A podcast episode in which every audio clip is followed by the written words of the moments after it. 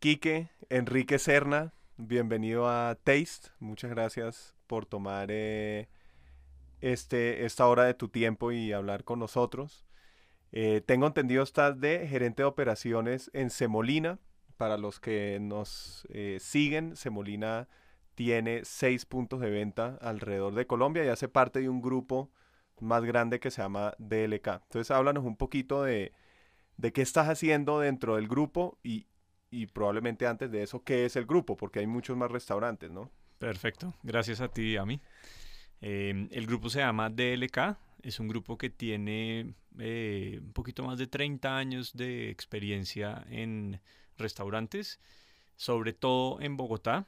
Eh, Semolina es una apuesta que ellos hacen hace, en marzo de este año cumplimos seis años, el primer punto abrió en Cartagena. Eh, inicialmente iba a ser un Diluca, que es una de las marcas más reconocidas del, del grupo. De comida italiana. De comida italiana, sí señor. Pero como este punto nuevo iba a ser en un centro comercial, era la oportunidad para darle un giro a una carta muy tradicional. Eh, una carta que ya tenía en ese momento un poquito más de 20 años. Diluca. Porque Diluca es como gourmet, fine dining. Sí, sí, sí. Y Semolina también. En, en, italiano. Ah, claro, claro. Ok.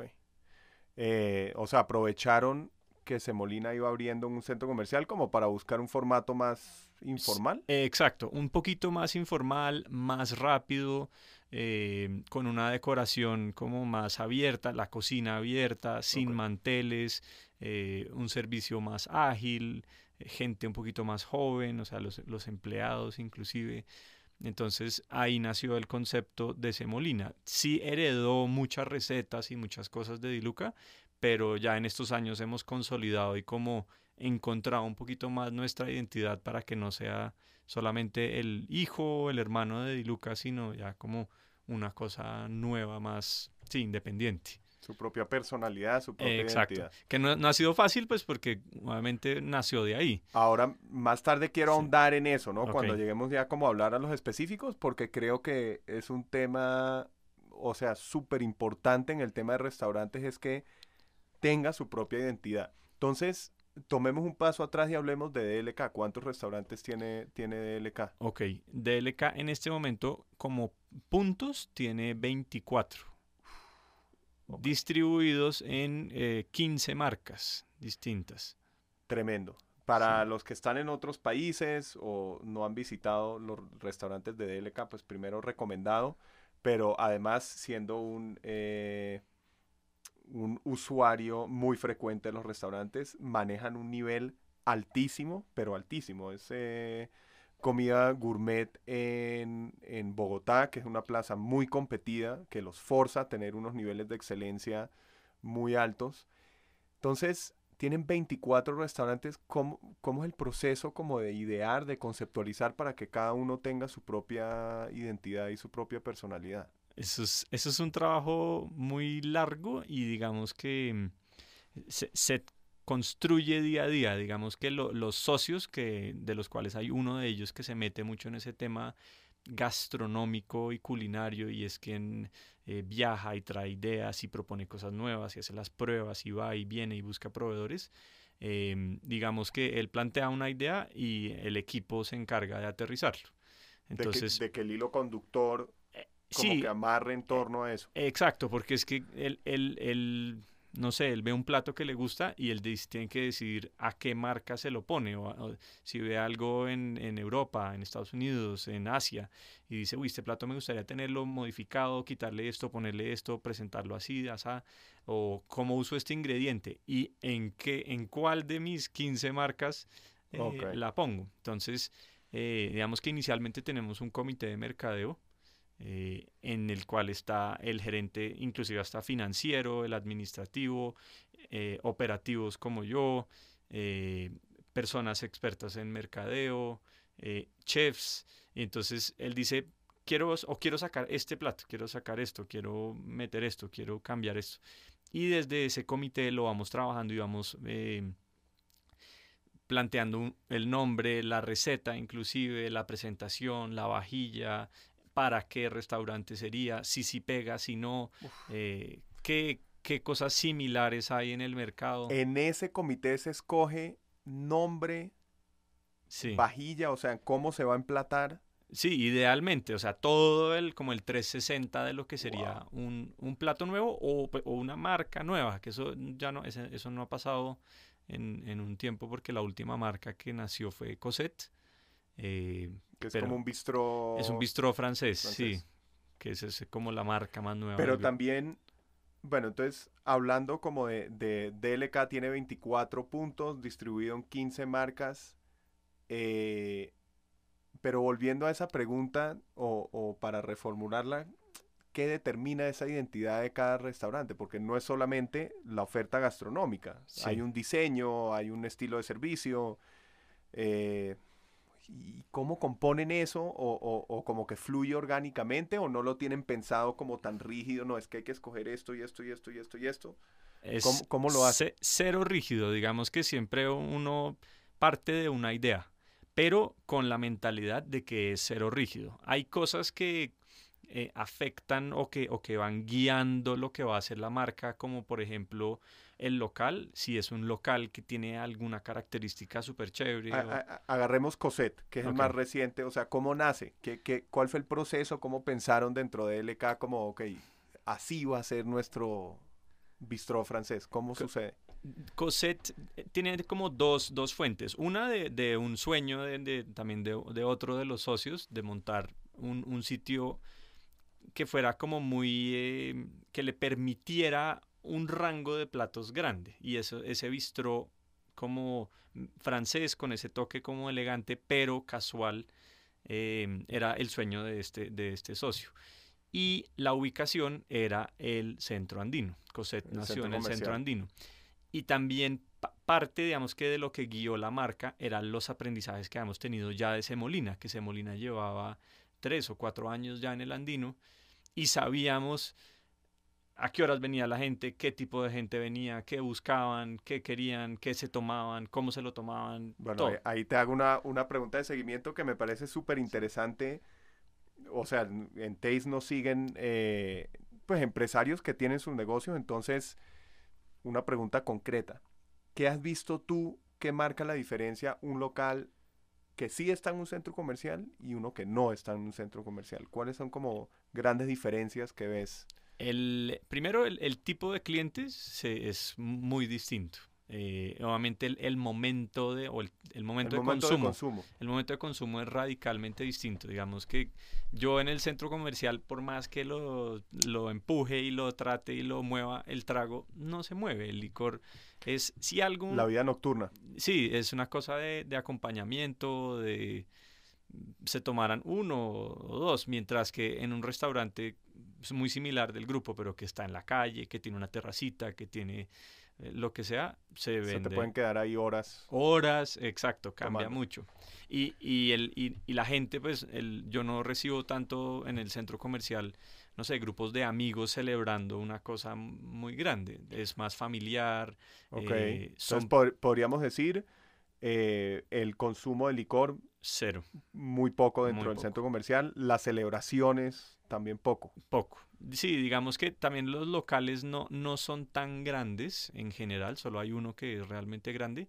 Entonces eso nos, no nos deja ser tan flexibles con el tema de, de las mesas y de los grupos grandes.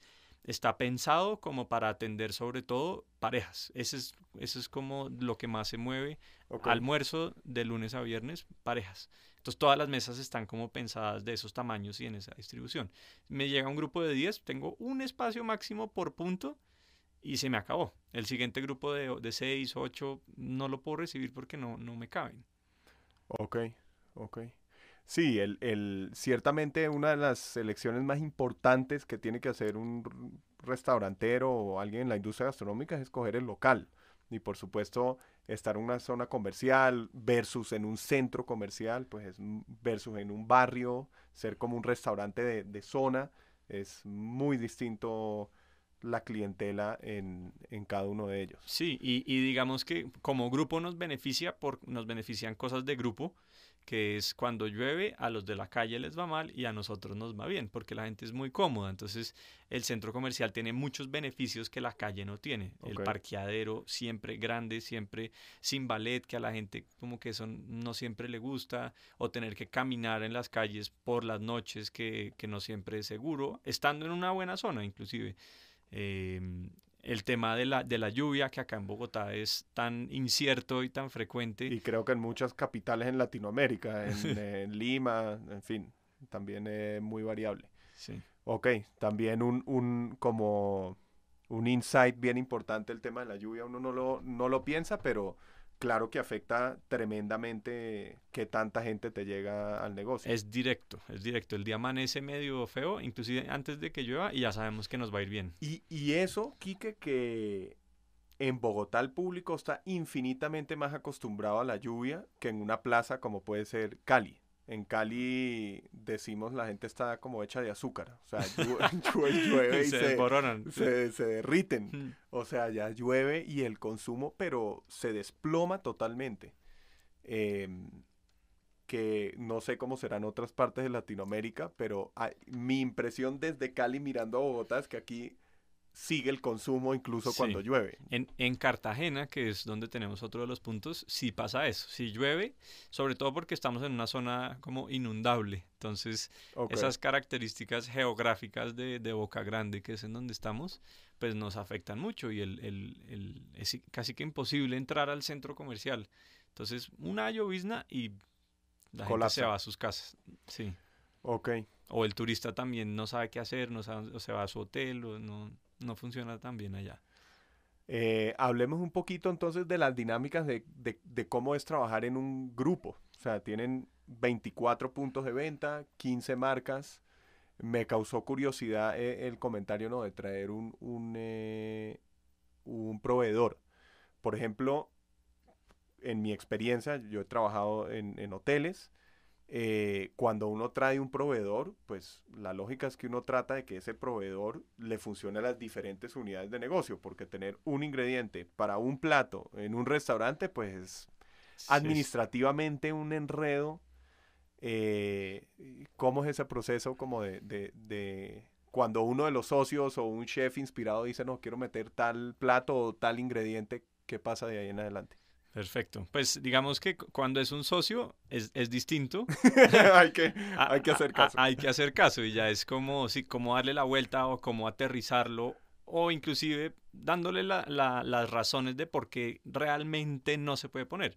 Eh, pero normalmente ellos tienen un criterio como muy lógico, sobre todo eh, eh, yo, yo, creo que la fortuna de LK es que los socios son muy hedonistas. Entonces a ellos les encantan las cosas como buenas y ricas y únicas y que tienen una historia y que tienen una cosa como, como muy muy rica de, de, llena de cosas. Entonces no van a, sé que no nos van a proponer alguna cosa rara que no se puede usar. Em, pero sí todos estamos siempre abiertos y bienvenidos a recibir proveedores nuevos cambios en, en algún producto en la marca de algún producto y em, digamos que eh, ahí entran a jugar los beneficios de, ser parte de un grupo grande. Es la, sobre todo la cantidad de, manos y de mentes que hay, digamos que la, es muy democrático el proceso. Y eso, eso es creo que uno de los principios grandes de, nuestro grupo y por eso funciona muy bien. No es que a mí me guste, sino que a mi criterio esté bien y, y funcione, más que a mi gusto personal me guste y porque yo digo y sí sino que a todos les guste, que a todos les funcione, que y como somos gente muy distinta, gente de todas las edades, que con backgrounds muy distintos, entonces ese proceso es súper democrático. Tienen una diversidad de opinión. Exacto. Inclusive yo que no hago parte de un restaurante como la Brasserie, eh, puedo opinar desde mi punto de vista como lo veo, ya sea como cliente o también como, como administrador de otro punto y, y, decir, oiga, esto no le va a funcionar por esto o lo otro, o esto sí le va a pegar, o yo no lo veo para la bracería, o lo veo para Primi, o lo que sea. Ven, te pregunto ahí, eh, como hablando de la personalidad y la identidad de cada negocio, ¿eso ustedes lo tienen escrito o es algo que se da como orgánicamente? O sea, tienen, digamos, en un comité, alguien dice, no, yo quiero meter tal plato, quiero meter tal, eh, tal ingrediente. ¿Tienen algo frente a ustedes como para decir, no, mira, de acuerdo a la guía de, de, identidad de este restaurante, como que no pegaría muy bien, pero de acuerdo a esto sí, ¿eso existe o es totalmente orgánico? Desafortunadamente no. Y eh, pues la, la, rotación de gente, como en, la industria sabemos que es alta, claro. Eh, esas cosas se van perdiendo y, y la gente antigua se lleva esas cosas que Ese conocimiento, sí, que son tácitas, pero son como reglas no escritas. Sí, y eso está mal. Eh, digamos que yo, yo lo he hecho porque Semolina es un, un negocio replicable y yo, en, en, en, yo ya llevo seis años en el grupo y he abierto tres de los últimos de Semolinas, porque yo antes estaba en, otros, en otras unidades de negocio. Entonces sí me tocó hacerlo, pero por, por obligación y para poder decir, tampoco es un copy-paste, pero eh, sí tiene que haber una, base, una guía. ¿Qué es semolina? ¿Qué no es semolina? ¿Qué colores usa? ¿Qué tonos? ¿Qué, eh? a, eso iba. ¿Qué es la identidad? Uy, fue, esa vaina es... ¿Qué es?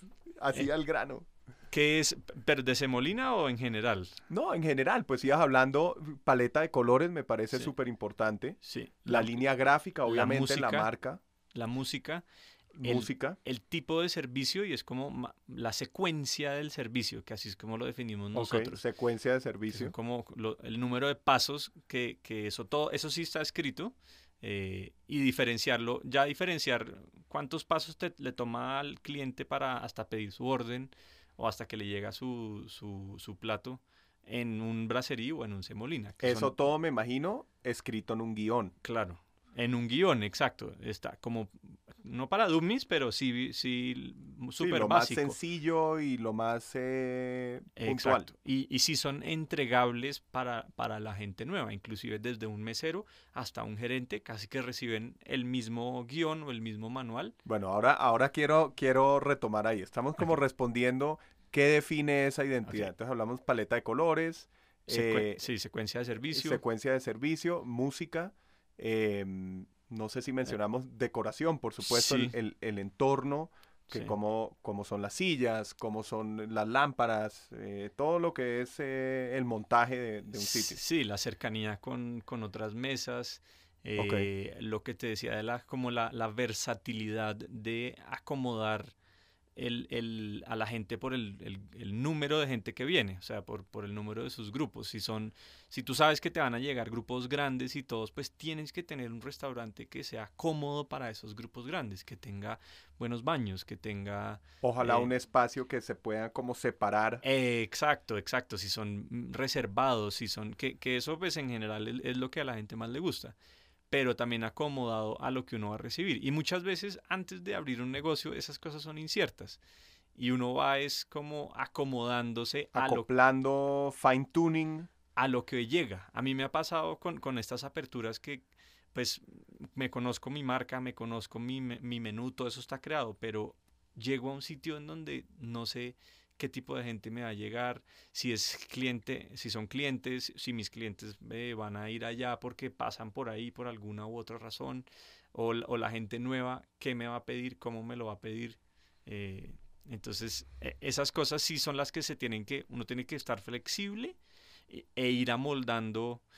Muchas cosas de, de, arquitectura no se pueden cambiar ya después de un montaje, pero el restaurante sí tiene que ser concebido que para que sea flexible, para que uno no esté encajonado y encerrado a una sí, como preconcepción. Con, el mueble empotrado que no se puede, no se puede mover. Que después le cuesta a uno la obra un, jurgo más, porque sí o sí la tiene que hacer, porque si no va a perder los clientes. Sí. Bueno, hablando de, la, de, cómo definir la identidad de un negocio, la oferta gastronómica, por supuesto. Claro. Entonces... Que, creo que es un error, creo que es un error de muchos emprendedores, el empresario ya tiene como la experiencia, pero de muchos emprendedores en la industria gastronómica que piensan, no, pues mi identidad es que pues yo sirvo tal, tal tipo de comida. Mm, sí. Es una parte de toda una combinación que tiene que estar como en línea, tiene que haber un hilo conductor para que tenga sentido. Pero entonces, ¿cómo es el tema de, de la oferta gastronómica? ¿Cómo la definen? Sí, digamos que como, tú dices, la, trayectoria de nosotros nos permite saber qué es lo que quiere la gente. Entonces, el equilibrio entre entradas calientes, entradas frías, sopas, eh, ensaladas, pues obviamente, y eh, las nuevas tendencias de los bowls, platos fuertes, postres y, obviamente la oferta Después, bebidas, de bebidas. Tienen coctelería, tienen vinos, tienen eh, eh, jugos, infusiones. Sí, pero aún así, yo, yo tampoco, lo, que tú decías de esos errores que uno tiene de, cuando está empezando, es decir, no, es que acá no se va a vender o sí se va a vender esto. Y tanto uno no se lo puede embutir al cliente porque si no lo van a pedir, no lo van a pedir. Y hay cosas que de pronto uno no quiere tener en su carta, pero que son comerciales. Y eso nos pasa a nosotros. Entre las 15 marcas... ¿Qué pasa en esa situación? ¿Qué ah. pasa en DLK cuando hay algo que está vendiendo o que piden mucho en alguna de las marcas, en la marca tuya, que es Semolina, que aparentemente como que van contravía a la identidad de ese negocio. ¿Qué pasa?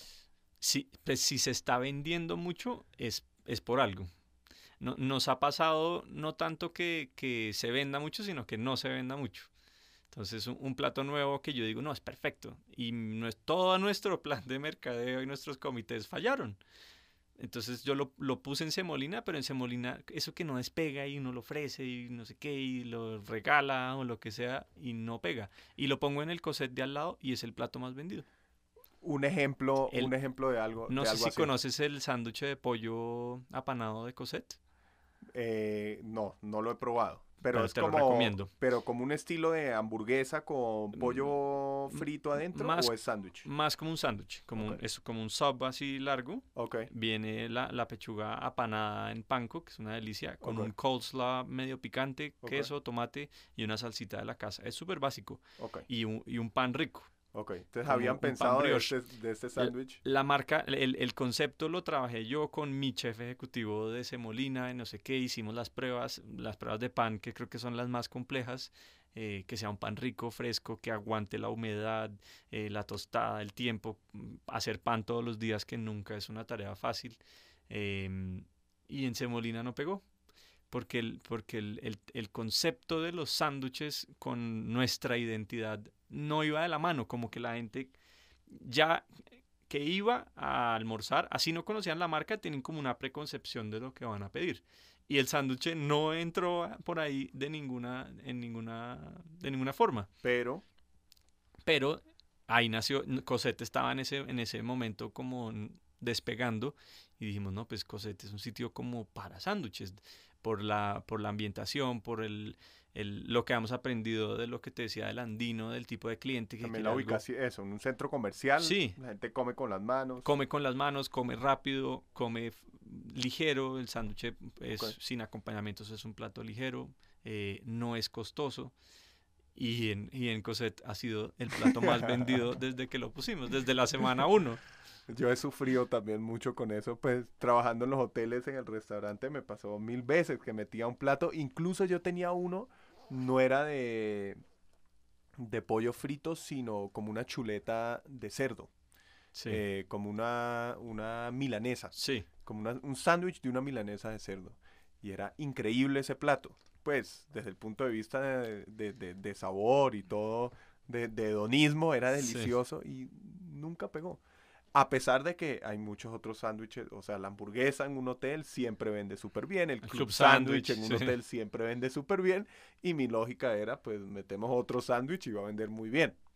Y no fue el caso. Eso es como un, un, pues no sé si de ego, pero como que uno dice, uy, yo tengo esta idea y yo desarrollé este plato y yo lo hice y es delicioso y va a pegar y pues a veces toca quitarse esas... No pega. sí, esas y, y como pasar la página y hacer algo nuevo. Sí. ¿Cada, cada cuánto cambian los menús en, eh, en el grupo o en Semolina específicamente? No, digamos que... ¿De acuerdo a qué lógica? el menú completo como tal, yo creo que diría que nunca se cambian. Se van haciendo pequeños ajustes a algunos platos por cualquier circunstancia. Sí, correcto. Eso Uno termina sacando algunos, mete otros. Sí, el día a día. ¿Y esos del día a día? Sí, porque digamos que parte de nuestras eh, nociones principales es eh, como dejar que las cocinas sean como un taller artesanal. Y, porque así es, nuestro producto es artesanal y nuestros proveedores, muchos son artesanales. Era una de las preguntas que tenía, que muchos emprendedores cuando ya quieren pasar a ser empresarios, a ya tener más puntos de venta y ya tenerlo replicable, que lo primero que piensan es, necesito un punto de fábrica, necesito un punto de producción y este me va a suplir a todos los otros restaurantes o todos los puntos de venta. O sea, no tienen eso. No, en hasta un punto, no al 100%, no es digamos que como un crepes y waffles en donde en los puntos solo ensamblan. Ellos reciben todas sus salsas, todas sus mezclas y todas sus cosas y una cucharada de esto, otra de estas y punto. Eh, nosotros nos gusta ese tema artesanal porque digamos que guarda un poquito el concepto del, del restaurante y el valor del cocinero y de las manos. Bueno, también porque son restaurantes también de nivel, ¿no? exacto. Son restaurantes gourmet. Sí, y, en, y en, en, para un grupo como Semolina, que son seis puntos, pues sí, uno esperaría que el, el plato le supiera igual aquí, en Chía, en Cartagena, donde sea. Eso entendemos, o sea, esa es la meta, pero entendemos que no siempre pasa así. Va a pasar, este cocinero es el que saca el mejor pene al forno de toda la empresa. Entonces lo que yo hago es ver cómo lo hace, copiarlo, eh, transmitir, hacer las capacitaciones y todo para que de ahí parta. Pero estamos abiertos a que eso suceda. Bueno, hablemos un poquito ya como hablamos del grupo, empecemos a hablar como específicamente tu papel dentro de operaciones y específicamente dentro de Semolina por ejemplo, eso, ¿cómo se estandariza eh, una receta? Digamos que el, el, emprendedor que ya está un poquito más, más eh, que ya tiene un poquito más de recorrido, pues ya tiene su receta estándar. Eh, puede ser que tenga unas fotos del plato, de que tiene que salir así. Ok, pero ¿qué pasa cuando ya empieza a sacar otros puntos de venta cómo se estandariza un plato. Ok. pero puntual. Perfecto. Pues la, parte inicial diría yo que es la más importante. Eh, nosotros siempre recibimos ideas nuevas, inclusive de los chefs, subchefs o cocineros que digan, uy, yo quiero sacar este plato, probémoslo, ¿por qué no? Y, y, eso motiva mucho a la gente también de poder que participar. ellos aporten dentro del proceso, de la evolución del negocio. Exacto, exacto, eso, eso es muy, muy importante. Entonces a, a casi todas las ideas les damos la, la bienvenida, la prueba, hacemos una cosa o la otra. Eh, todos tenemos un chef ejecutivo, todos los, digamos que los grupos dentro del grupo de LK, y él es el encargado de hacer unas pruebas puntuales en, en cualquiera de los puntos, no importa en cuál. Em, o sea, hay un chef ejecutivo para Semolina. Sí, hay un chef ejecutivo para... Que supervisa a su vez a un chef como por cada... Cada sucursal, digamos, cada, punto, de, venta. Exacto. Eh, entonces, siempre este chef ejecutivo es el que supervisa todo el proceso creativo del plato em, hasta que ya llega a un punto. Cuando primero, antes de esparcirlo, de, de, hacer las capacitaciones y que lo saquen en los demás puntos, se hace taller con este comité de mercadeo justamente para ver varias ideas. Oiga, no me gusta, esto sería mejor así, este, súbale a esto, bájale a esto, lo pueden platar. Sí, oiga, en la bracería hay una vajilla esta, búsquela, se vería mejor ahí, se vería más grande, se vería más generoso, lo que sea.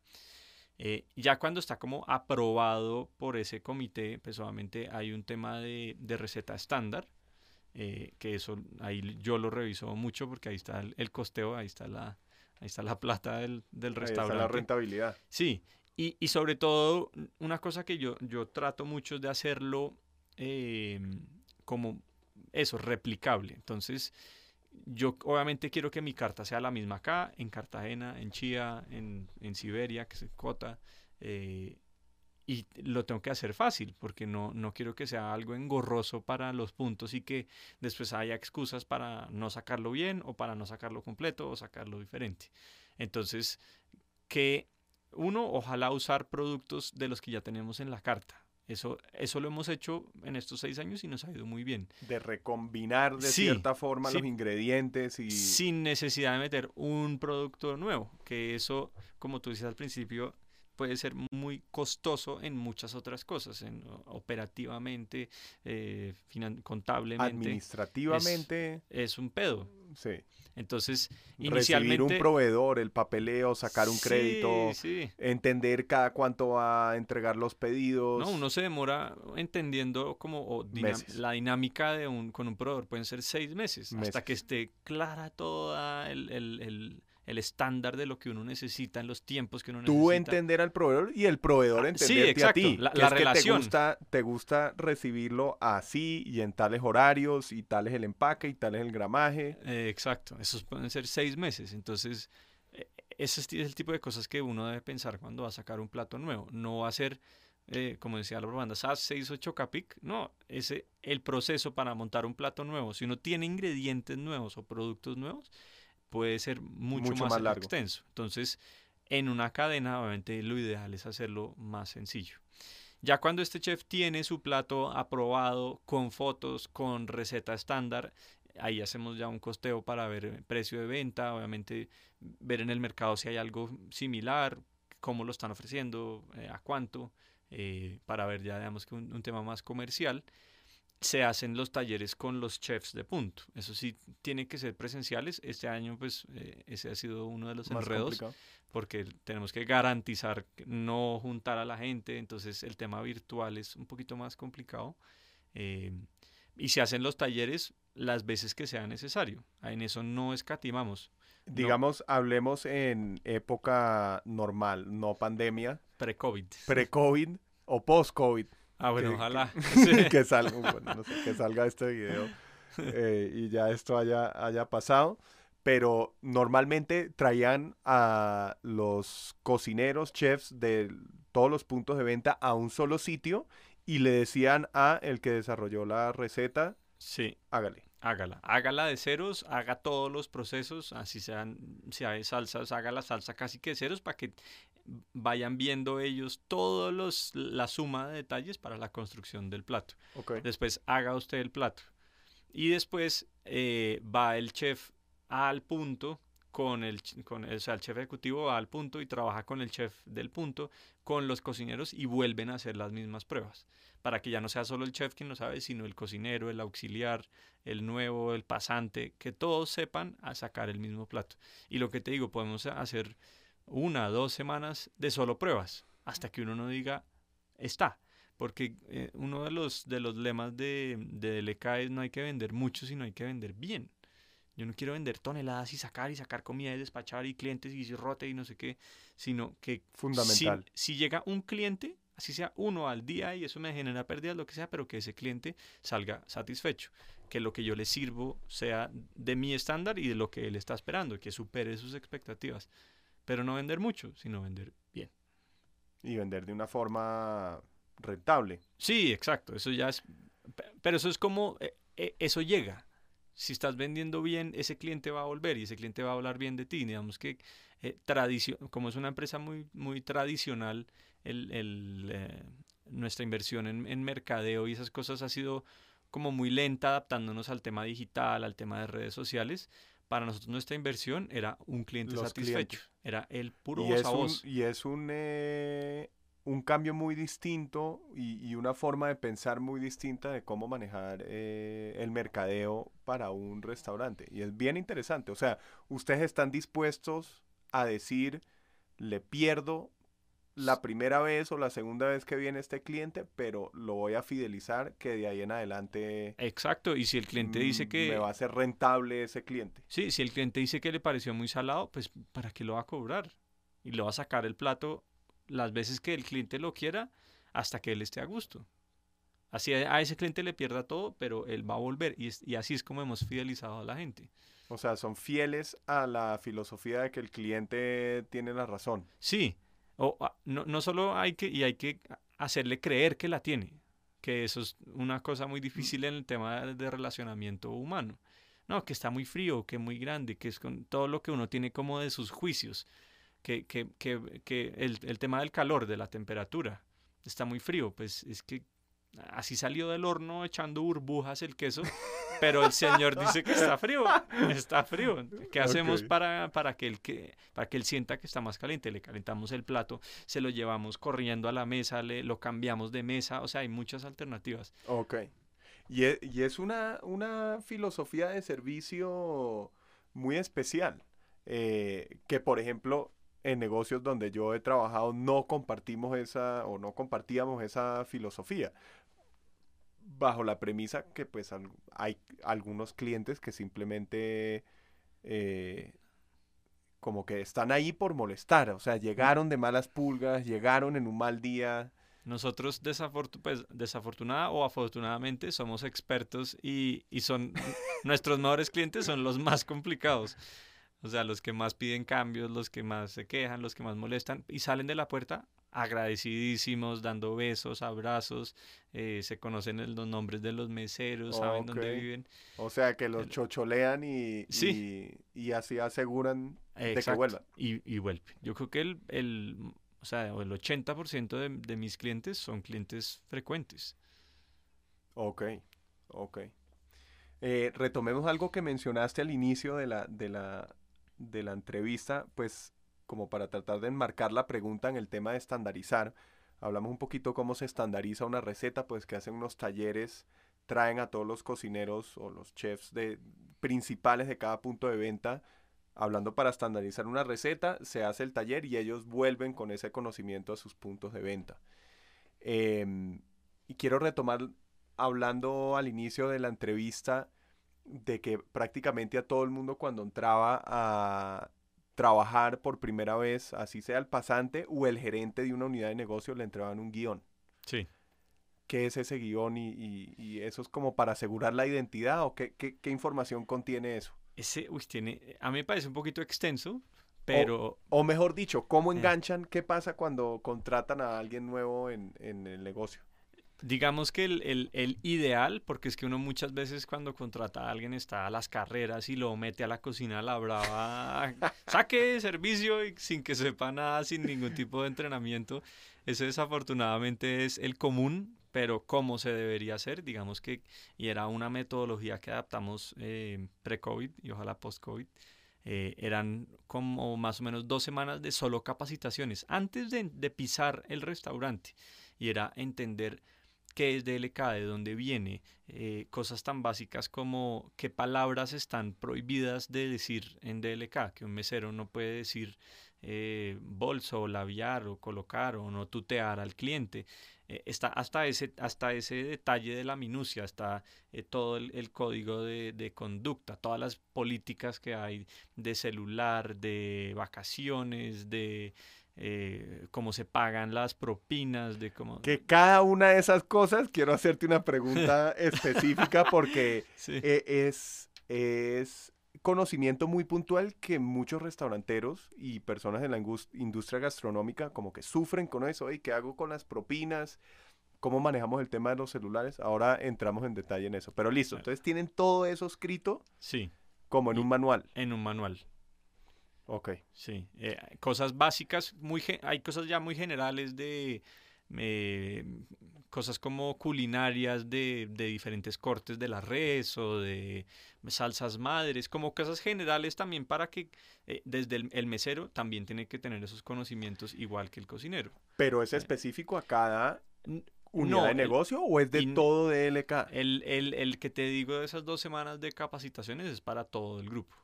O sea, el que está en Semolina, que seguramente tendrá unos pocos cortes de carne, porque... Sí, no, poquísimos. el menú es más que todo pasta, pizza, ¿sí? pizza. Hasta ese mesero tiene que conocer los cortes de carne de un bracerí claro. que tiene 20 cortes en, en la carta porque se especializa en carne. Claro, y idealmente, idealmente, es que no hay nada más rico como uno como cliente Así tú vayas a Molino, no tienes ni idea qué venden, qué hay, y tú pides, no sé, un Chateaubriand, una, una, cosa rara, y que el mesero te sepa decir, eh, uy, no, ¿qué es eso? no, eso no lo manejamos. No, te sepa decir, no, ese corte, acá le ofrezco este corte porque sabe que es un corte de carne, porque sabe que es un... Y ojalá le pueda decir, no, se diferencian esto Exacto, exacto. Lo más parecido sería esta cosa porque tiene la, el corte de grasa, o porque no lo tiene, o porque viene con salsa o sin salsa. Y se lo entregan como escrito o hay, o, hay alguien que se lo explica? Hay, un escrito y hay un proceso de, charlas y de, capacitaciones in situ ya en alguno de los puntos en donde se meten a la cocina y ven las cosas y un chef les habla y les... O sea, es como un brochazo básico, pero lo que te decía de, de o sea, otra fortaleza del grupo era garantizar que cuando esa persona nueva ya llegara al punto, no estuviera como tan perdida y no estuviera a discreción de esa urgencia por la cual se hizo la contratación. Claro. Entonces, Que es lo típico. Uno ¿no? sabe, sí, siempre, o sea, ellos saben desde recursos humanos o desde lo que sea que eso va a suceder. Entonces van a, va a entrar el auxiliar y lo van a poner a pelar papas y a, a- a picar cebolla todo el día, pero digamos que eh, tiene que tener como un contexto ma- más, más chévere y que él vea a dónde puede llegar y qué es el grupo y que, digamos que, contexto. Hablemos entonces como de esas cosas específicas. Si alguna de las preguntas, no sé, por eh, eh, confidencialidad como del grupo no lo puedes responder, está bien. Pero creo que me interesa y nos interesa entender en, en Taste cómo lo manejan porque son preguntas que muchos empresarios tienen en la cabeza. Entonces, Claro. por ejemplo, ¿cómo la política de, de celulares? Ok, hay eh, unos cargos que tienen permitido el uso del celular, porque uno tiene que ser así y digamos que nuestro método de comunicación, por ser un grupo tan grande y con tantas personas, es el WhatsApp. O sea, tenemos grupos de WhatsApp para todo. Eh, entonces por ahí se, se, mm, se bombardea o, o se manda información que, como ahorita, donde hay cosas urgentes, hay ley seca o se, se van a cortar el agua en, en toda la carrera 13 donde hay seis restaurantes o eh, por favor todos vengan a una reunión rápida en tal punto, cosas así. Entonces por cargos está estipulado quién tiene permiso de, de celular y en qué momentos si así lo si así es la necesidad. Digamos que el chef tiene permiso de- del celular, pero no durante el servicio. Es la única persona de la cocina que puede usar el celular. Nadie más. No, digamos que intentamos que lo dejen en el locker, porque tenerlo ahí vibrando eh, es una tentación para Claro. decir, no, está como suave el servicio, o estoy en apertura, voy a poner mi musiquita mientras pico, o voy a ver un video de O YouTube. sea, no tienen celular en su puesto de trabajo. Está prohibido. Sí. Ok. Los meseros. Los meseros también está prohibido. El, el único que lo tiene es el metre, porque digamos que él eh, también recibe llamadas de clientes. Claro. eh, nosotros pues dejamos que no sea solamente el restaurante por, a quien se pueden acercar. Los clientes les gusta tener a fulanito que los conoce y que los atiende y que sabe qué mesa les gusta y que no sé qué. Entonces los clientes intercambian números, sobre todo con el metre o con el jefe de servicio y él tiene que usar su celular todo el tiempo, confirmando reservas, eh, también alguna otra cosa de pedidos, eh, de inventarios. Entonces, y el gerente claramente también todo el tiempo, pero de ahí para abajo nadie puede tener su celular. Si hay una urgencia, pues, o, o tienen alguna calamidad o alguna cosa, Al- algo, no sé, tienen a alguien enfermo en casa Sí, y tienen que estar pendiente. no, nos pueden avisar, eh, digamos, se, se puede hacer una excusa, que lo tengan ahí, pedir permiso y que se salgan. También el, el, el- ahorita sobre todo se ha evidenciado la, la, la fuente de, de, no de contagio, pero de, de, de mugre y de suciedad que contiene el celular.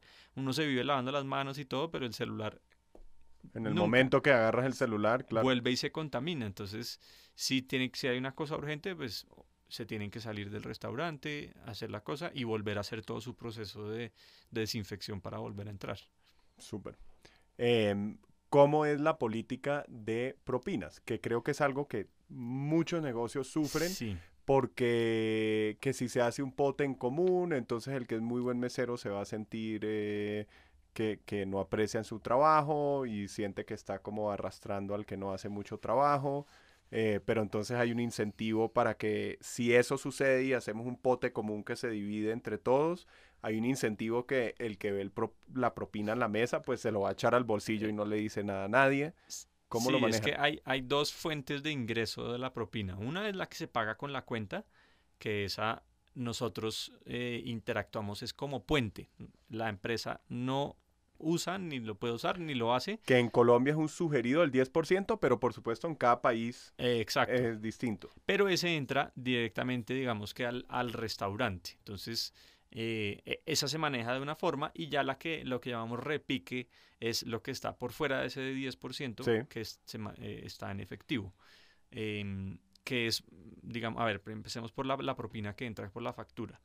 Nosotros tenemos un sistema de puntos como un pie que se divide en, en tortas. O- Entonces, una torta que se divide en pedazos. eh, sí, perdón, eso. Gracias. Ok.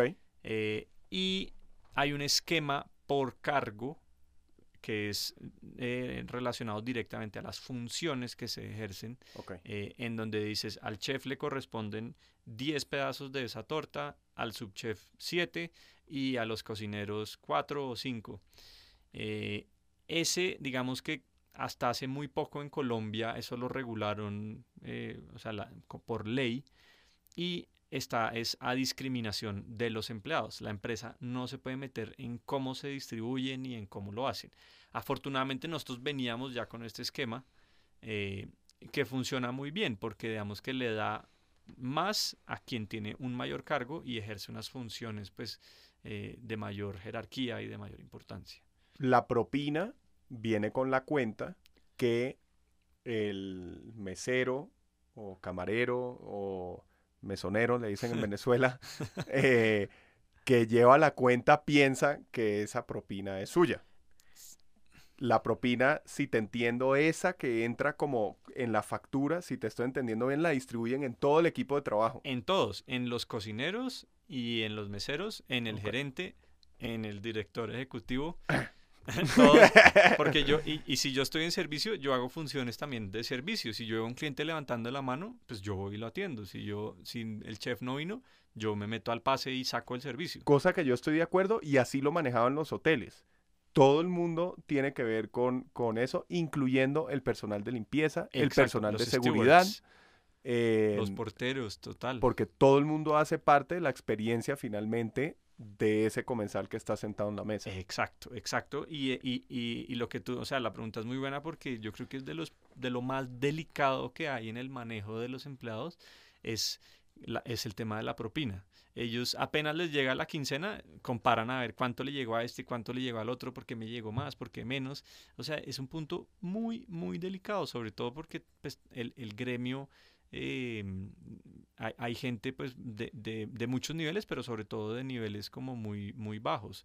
los stewards, toda la gente hasta... Sí, es, una industria muy operativa, muy operativa, cuyos empleados normalmente tienen un, un, entorno social y educativo y... Complejo. Complicado. Sí, es complicado. Entonces el tema, el tema monetario es muy clave y, hay que tenerlo muy preciso, escrito, mega documentado. Eh, Tienen como un comité de propinas. No, no hay un comité per se, pero sí hay un, un acuerdo de propinas que todos ya han firmado, que todos pueden saber cuánto se gana el otro, cuántos, o sea, cuántos puntos de propina, no cuánto se gana, sino cuántos pedazos de la en ese rango a dónde caen. En ese rango, a cuánto puedo aspirar, si digamos que como un tema de, de carrera, uy, ahorita me gano esto, pero este, el subchef o el chef se gana el doble, allá puedo llegar, voy a trabajar para eso. Eh, pero sí hay que ser muy claro, hay que tenerlo por escrito, hay que ser transparente, si la gente pide explicación, hay que mostrarlo, hay que mostrar las cuentas, hay que... Todo eso se puede ver, todo eso está mega, mega evidenciado. Ok, entonces esa propina que llega con la factura, que en Colombia es un 10% sugerido, llega como un pote común, tienen una política como de puntos de acuerdo al rango dentro del negocio que incluye a todo el mundo, ¿no? Incluye al personal de limpieza, de cocina, a todos. de mesa y bar, eh, administración, gerencia, todo el mundo está ahí metido. Sí.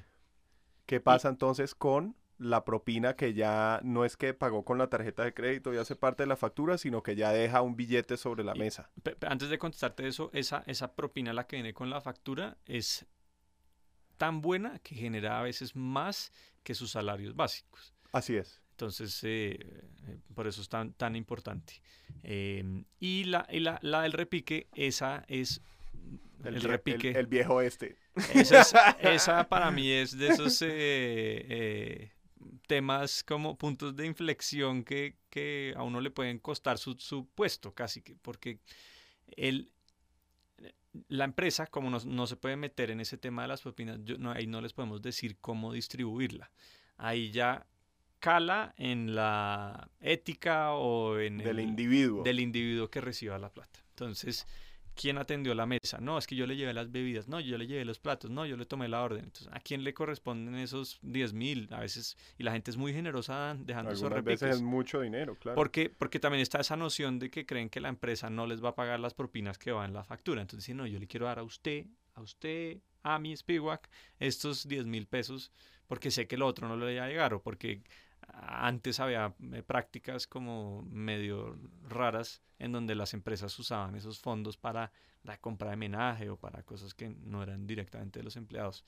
Entonces este repique, hay acuerdos en cada punto en donde han llegado a un acuerdo y donde se mete en un, en un pot, en una olla y al final se distribuye por igual, inclusive les dan a los de la cocina y todo, pero pasa que sí, cuando dejan dos mil, tres mil pesos o el cambio del efectivo, sí lo meten, pero si un cliente le da 50 mil pesos a otro, a un mesero, ese de pronto no llega al pot. Entonces se cae el acuerdo. Claro. Entonces... Eh, curioso, mencionaste, pues es muy típico dentro de la industria de restaurantes que un porcentaje de lo que entra de propinas, pues se hacía tradicionalmente, se tomaba un porcentaje para eh, poder hacer reposición de losa y cristalería. Obviamente hay una rotura habitual dentro de la industria, es normal, uno llevando y trayendo platos y copas, pues lo normal es que se rompan y limpiándolos y teniendo una rotación noche tras noche con un volumen de, trabajo. Tradicionalmente se agarraba un porcentaje de, las propinas pequeño para hacer eh, reposición. Si te entiendo, no hacen eso en DLK. No, señor. Sí, el, que en el caso nuestro, por ejemplo, en los hoteles, la ley dice que el 100% de las propinas tienen que ser eh, eh, distribuidas a los empleados. Así es, así es. Pero si ese comité decide, que es que nosotros montamos un comité ah, dentro del hotel, decide distribuir esa plata de X o Y ah, manera, ellos lo pueden hacer. Y nosotros, digamos que llegamos a un acuerdo con ellos y para ellos tuvo sentido que un porcentaje si fuera a, eh, hacer reemplazo de losa y cristalería, porque ellos mismos decían, el steward decía, no, pues sí, claro que, que, que cóbrele, porque esos berracos meseros todo el día están allá, viven rompiendo losa y me dejan a mí sin... Eh, eh, sin insumos, yo tengo que estar lavando el doble de rápido porque me van acabando la losa claro. y no, no tengo ahí un inventario. Y los meseros, obviamente, echándole la culpa a los que lavan, es que ellos allá lavan con unas manos de hierro y terminan. Entonces, en ese debate dijeron, bueno, listo, entonces vamos a dar tal porcentaje y que a todos nos duela. Cada vez que se rompe, cada vez que se rompe algo. Me, encanta, eso me parece muy bien, pero ellos tuvieron que haber llegado a ese acuerdo. Lo más importante es el acuerdo. Así fue. Y cada vez que llega alguien, ahí está el acuerdo y es lo primero que debe firmar y eso es un documento sagrado porque es la forma en la que se va a distribuir. Y si, y si alguien quiere proponer un cambio, no, es que el chef cree que porque ya lleva dos años ya no merece 10, 10 porciones, sino 15. Entonces, todos tienen que estar de acuerdo si él quiere que le suban. Wow. Entonces, ok, o sea, no es gestión humana que le dice, usted está en tal categoría, cha, cha, cha. Nada, nada, es entre ellos y eso es chévere porque ya no, ya no, ya no es lo que yo diga o como yo vea su, su trabajo, sino, sus ellos se juzgan entre ellos su mismos. equipo, sus subalternos, sus superiores. Muy, muy democrático. Sí, es muy chévere porque también los obliga a, estar en, punta. Como... Muy democrático. O sea, los mismos jueces de su desempeño y de su labor son los compañeros de trabajo. Exacto. Exactamente. Tremendo. Hablemos un poquito, bueno, estamos hablando como de políticas eh, con los empleados, hablamos un poquito eh, del celular, la política eh, de propinas, hablemos un poquito de esas palabras prohibidas. Ok. Em, ¿Qué palabras prohibidas tienen en ese, en ese guion? Esas palabras son principalmente para los meseros en, en digamos que para guiar su relacionamiento con el cliente. Sí. Eh, el, de las más grandes, el no tutear, digamos que se trata de tener una, una distancia respetuosa. Así el cliente lo tutea, uno hace lo que sea, uno devuelve usteando, eh, como manteniendo esa formalidad dentro del servicio. Así sea un servicio joven y fresco y lo que sea, la tuteada ya invade una... sí, que eso es muy como de la idiosincrasia colombiana. colombiana y bogotana. Eso es, eso es como muy nuestro. En Cartagena, por ejemplo, la idiosincrasia es otra.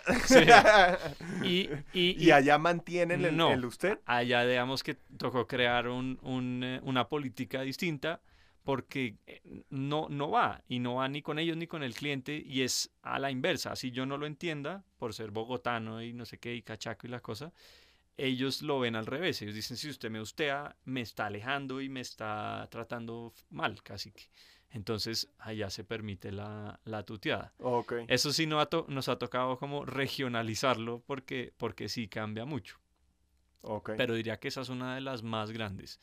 Eh, no sé, no sé, digamos que cosas ya como muy personales del cliente, la, la, el bolso, no se dice bolso, no se dice colocar, no se dice labial, eh, no se dice, ah, el no manejamos, digamos, sí, no manejamos tal cosa. Sí, eh, ¿Tiene, ¿Tiene colombiana ligera? No, no la manejamos. No, no le diga eso. Dígale, no, le ofrezco una Coca-Cola, le ofrezco una Sprite, le ofrezco un jugo, lo que sea. No, no manejamos. No, eso está prohibido. Además que es el, o, o, en otro país podría ser no tenemos, es como que le cierra la puerta. Claro. ¿Qué pasa de ahí en adelante? exacto. El no es pum. Es, es, es, muy, es muy agresivo. Entonces, eh, esa es como una de las formas también eh, no se dice bebidas calientes, sino la, la, bebida que uno va a ofrecer. Les ofrezco un café, una aromática, un té. Un té. Eh, no se dice un licor, sino también el, el trago que se está ofreciendo. Ok. Eh, ese son como, como detallitos, pero, pero eso se mantiene y somos bastante rigurosos con eso. hablemos un poquito de cómo, por alguna razón, como que no se habla tanto de la capacitación en la cocina, no sé por qué. Como que parecería que el, lo que más sufren eh, o con lo que más, eh, no sé, frustraciones crea dentro del empresario como gastronómico es con estandarizar el servicio. Como que por alguna razón uno en cocina como que asume, bueno, este le va a enseñar al otro, Chan, y yo no sé qué, y tarde que temprano eso, eso termina estándar. Pero en el servicio es como, es como mucho, uno inicialmente piensa mucho de la persona. Pues cómo voy a estandarizar un servicio si cada persona es muy distinta y la forma en que habla es muy distinta y la forma que se relaciona. ¿Cómo estandarizan ese servicio? ¿Cómo son las capacitaciones? ¿Cada cuánto lo hacen? ¿Cómo es? Ok, em, se parte de la base, digamos que hay, hay, hay habilidades eh, técnicas como de llevar el charol, de Em, servir una bebida, de, un, destapar un vino, de, descorchar un vino, eh, que esas se, trabajan como en los tiempos muertos, uno los ve o, los pone uno a, repasar, a trabajar, a, hacerlo con, con eh, botellas muertas o lo que sea. Eh, eso se, se, va haciendo todos los días, digamos que la, la mayoría de gente que llega tiene algún conocimiento, alguno, hay muy pocos que llegan de, cero kilómetros. De cómo agarrar la bandeja. De, cómo, charolear, de, cómo retirar la mesa, de cómo agarrar el plato. Ok. Eh, ya, aunque, bueno, ahí, y ahí ya pasa a la parte como de lo que es nuestro servicio. Ok. Entonces, eh, nosotros, bueno, pre-COVID también, eh, teníamos un momento que era muy, muy importante, que eran unas pruebas de, platos. Entonces, a las 11 de la mañana nos sentábamos el, gerente, el, metre, algún mesero, algún cocinero nuevo eh, y el chef en una mesa y, y, yo, digamos, como director escogía tres platos al azar que hubieran tenido alguna queja de algún cliente, ya sea en otro punto, si se quedaron en Chía, lo vamos a probar en todos al tiempo. Entonces, eh, ayer un cliente no le gustó la pizza margarita, entonces mañana Hoy todos van a sacar la pizza margarita, le van a tomar unas fotos y van a mandar unos comentarios al chat. Y en ese momento aprovechamos para que el mesero, sea el mesero nuevo, sea un mesero antiguo, nos atienda. Entonces tenemos nosotros también la oportunidad como clientes de ver cómo lo está haciendo, cómo está hablando, cómo nos está pasando la carta, si está cumpliendo el, ese protocolo, los pasos, en qué momento lleva el pan, que, cómo, y, nosotros le planteamos dificultades, digamos que ya, ya sabemos qué platos vamos a pedir, pero, pero yo digo, no, yo no quiero la margarita, yo quiero la margarita sin, sin queso mozzarella, con queso brie solamente. A ver, ¿qué me contesta? que, cómo va a reaccionar ante las, las eh, situaciones. Le, eh, le ponen ahí... eh, trabas. sí. Sí, cositas para, para ver cómo reaccionan, sobre todo. También hay un manual. cáscara de banano a ver si, si, se resbalan. Hay un manual con todas la- las miles de experiencias que hemos tenido. Eh, qué, qué- qué hacer si un cliente está pasado de tragos, qué hacer si un cliente no quiere pagar, o qué hacer si un cliente no tiene cómo pagar, qué hacer si eh, hay- ¿Qué hacen? Tienen que lavar platos. Sí, no, no, no nos ha tocado afortunadamente, pero, pero ¿qué hacer? Como para que, el, para que el mesero tenga las herramientas, que eso es lo más rico, que él pueda atender y solucionar lo que pase con una mesa él solo, que no, ay, tengo que llamar al gerente, no, tengo que llamar al metro, tengo que llamar al jefe. Déjeme consulto. Déjeme consulto, sí. Él tiene que ser capaz de atender y de darle solución a, a todos los temas, desde que haya clientes teniendo relaciones en el baño, o sea, todo tipo de cosas han sucedido. Todo eso lo, lo, lo hablan así abiertamente y tienen una guía Eh, ah, Hay con... una guía escrita Wow, Así, así que pregunta, ¿qué hago si pasa esto? ¿Qué hago si... ah, tremendo. O sea, todas esas posibilidades la- las To- han pensado. Sí, no, es porque nos han pasado. Ok. Porque ya nos pasaron y ya se sufrió y ya se aprendió, pero está el aprendizaje, que eso es lo importante. Y el aprendizaje está en un... En un O sea, que ese en el manual. documento como madre lo van alimentando. Exacto. O sea, Siempre que pase algo nuevo. constantemente evolucionando. Sí, uno no se llega a imaginar lo que pueda pasar, pero tiene que quedar eh, escrito ahí. Increíble. Y esas reglas son lo mismo para todo el grupo. Para todo el grupo, sí. Ok, sí. ok, ok, ok. Sí, lo que cambia en- entre marcas solamente es la secuencia y, lo- y lo- y los momentos eh, como para garantizar que mi servicio sea como yo lo quiero, que sea rápido, que sea eh, efectivo y no como el de de pronto la brasserie que es mucho más pausado, que no tiene que estar el mesero ahí encima, que tiene que mm, aprender a leer las caras de los clientes, cuándo meterse, cuándo no. eh, eh, eh, ya como a ese detalle, pero las cosas generales sí son de, de grupo. Ok. Eso que, que he impactado porque nunca había, nunca había escuchado, obviamente conozco de manuales que hablan de los pasos de servicio y, y algunas potenciales situaciones que se pueden eh, eh, que se pueden presentar, incluyendo que quiere cambiar tal ingrediente o tal otro, Sí. pero llegar a ese nivel de, de especificidad de, de que si no puede pagar la cuenta o alguien está teniendo relaciones en el baño o lo que sea, que tengan una respuesta o, o un plan de acción el, el mesero en ese momento, me parece Sí, ese, ese como de situaciones. y- fenomenal. Y, y yo tengo uno también chévere de, de, de carta. O sea, ese para mí es súper básico. Es que, se- que quiere cambiar un ingrediente por otro o, o no quiere algo o, o lo que decía Matías ahorita. No, es que yo a mí no me gusta el cilantro. Pero, pero no, hay cartas que no, no dicen todos los ingredientes porque ya sería una descripción así de grande que diga sal, ajo, peperoncino, todas las cosas Claro, de la minucia termina un párrafo así de... Sí, y eso no va con la carta y, no, y nadie lo lee tampoco. Eh, pero el mesero tiene que saber exactamente qué ingredientes tiene cada plato, qué se puede cambiar, qué no. Tienen que probar todo. Tienen que probar todo.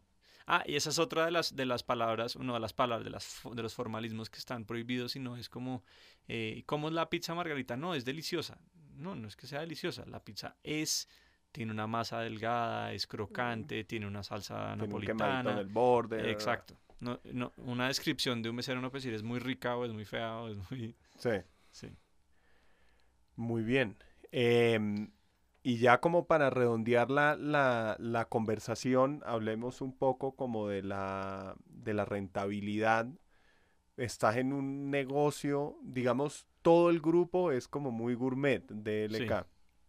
Pero me da la impresión que Semolina debe ser como de las unidades de negocio más rentables que tiene, porque la pasta y la pizza, todo lo que es como harinas en general, pues tiende a tener un margen mucho más alto. Eso es completamente cierto. De todas formas, de nuestra carta no siempre se vende más eso. Digamos que es, es la concepción de la gente y es por la que la gente va y, vuelve. Pero se vende mucho lomo, se vende mucho pescado. eh, nuestra entrada más vendida es el pulpo. Y el pulpo es de costo lo peor que se han inventado. Y cada vez peor, cada vez más escaso, cada vez más vedas. Sí. Eh, y, hay, y la gente tiene en su imaginario que es el mejor pulpo y allá voy y me como mi pulpo y mi pastica, pero el pulpo Sí, el, el, margen con el pulpo es muy complicado. Sí, digamos que yo miro es como un, ponderado. Entonces, ¿cómo lo compenso con el costo de las bebidas, eh, por pocas que sean, de, la, de, la, de, los licores, de los tragos, eh, pero que mi ponderado sea, sea rentable? Y, y sí, sí, sí lo es. O sea, es que es un Está, está muy bien estructurado. Sí, en el porque esas harinas, las pastas y las pizzas tienen esos márgenes de, rentabilidad. Sí. Y son, y son muy parejos. Son cosas que en, en los últimos cinco años no han subido nada. Eso además, que la materia prima no anda fluctuando. Sí, en, en, eh, en disponibilidad y ni en su propio estándar como lo son las cosas eh, vivas, digamos, lo que sean frutas y verduras y, y cárnicos que, que sí fluctúan todo el tiempo. ¿Y importan sus propios ingredientes? ¿Tienen una importadora? Algunas cosas, digamos que hay, hay, una empresa hermana que es importadora, pero, pero digamos que se ha dedicado a, vinos y licores y algunas cosas como... De despensa. Sí, aceite de despensa, exacto. Eh, no, pregunto porque las harinas son muy importantes en, en el tema de las pizzas. Sí, pero digamos que ya hay proveedores muy buenos y con los que hemos llegado a negociaciones muy, muy sanas eh, y que tienen un, un, producto que nos funciona perfecto. Y, y me imagino tienen como una parte administrativa de todo el grupo que negocia frente, o sea, le hace frente con todo el grupo a, esos proveedores. No siempre, no siempre. Digamos que eso es un arma de, doble filo, puede ser, pero porque eso te obligaría a ti a usar el mismo producto en todos los puntos y se pierde la identidad de cada marca. Si yo le yo no le puedo decir a Primi que vende pizzas que use mi misma harina porque ellos tienen una receta distinta para la masa, un procedimiento, un horno distinto. Entonces, ellos ya tienen creada su identidad por lo menos de la pizza. Yo puedo hacer pruebas para ver si modificando alguna cosa eh, podemos llegar a un consenso pero entonces ese, ese beneficio de, de, escala no siempre... Sí, como descentralizar en, en, en, en, una persona de compras o un departamento. Se, se ha hecho con cosas muy básicas, no sé, el arroz, la mostaza, la, eh, el aceite, el vinagre, eh, unos otros vinos de, de, de, cocina, la sal, el azúcar, bueno, etcétera, abarrotes. Con eso funciona medianamente bien y hay veces que no, pero tenemos la posibilidad de no adherirnos a ese... La potestad de independientemente contratar... Eh, claro, cuidando la identidad, que esa es una muy A los proveedores. Digamos que ese, ese énfasis que tú preguntabas de la identidad también tiene que estar ahí. Nadie nos está obligando a usar la misma, ni, ni, siquiera el mismo proveedor de carne de la bracería, que es el restaurante de carnes. Porque yo vendo la carne de otra forma, le hago un proceso distinto, lo, lo que sea, con tal de que sea buena, o sea, que, que se mantenga la calidad que yo vendo. Bueno, creo que con eso redondeamos la charla. Empezamos hablando de LK con sus 24 puntos y 15 marcas. Y es bien interesante la, la entrevista y te agradezco, pero enormemente. Con mucho gusto a mí. El, el, el tiempo, porque la dinámica de un grupo es, es fascinante. Además, es un grupo que tiene una variedad de conceptos, son muy diferentes los conceptos entre ellos. Em, y, y, pues uno tiene como unas preconcepciones de cómo funcionan las cosas. Yo me hubiera imaginado pues tener un departamento entero de compras para todo el grupo, pero no funciona así. Supongo que, que pues redondeamos la charla hablando de identidad, porque es que es fundamental mantener la identidad de cada unidad de, de negocio. Sí, ya sea, o sea, nosotros por lo que estamos en un grupo estamos obligados a hacerlo, pero un restaurante que sea un único local, de un único dueño, de un único punto, lo que sea, también la tiene que tener muy clara desde un principio, porque esa es, esa es la, la guía para tomar todas las decisiones, que si uno lo tiene claro, el 80-90% de esas decisiones ya están tomadas, porque está la guía, porque está la noción de lo que uno es y de lo que no es. Excelente. Muchas gracias, Quique. Espero poder vernos acá también eh, en un tiempo y nos vas actualizando de, de, qué está pasando. Y nuevamente muchísimas gracias por, el, por este espacio. Muchas gracias. Todo bien.